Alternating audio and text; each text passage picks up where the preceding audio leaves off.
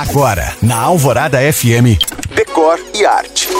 Oferecimento Best Week Leader, móveis 50% off, design 100% on. E chegou o Patrimar Montano Antilha, 3 e 4 quartos no melhor do Luxemburgo. Quantos dentes tem o garfo? A resposta está no final dessa história dos talheres. O esboço do que conhecemos hoje como faca começou na pré-história feita de pedra. Era um instrumento de sobrevivência de ponta afiada para caçar, atacar e se defender.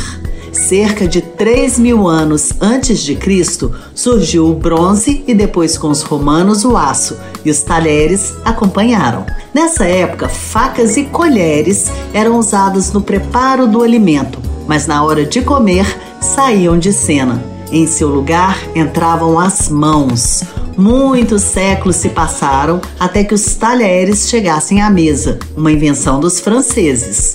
Registros apontam que em 1530, Catarina de Médici, futura rainha da França, levou ao país seu enxoval com garfo, faca e colher.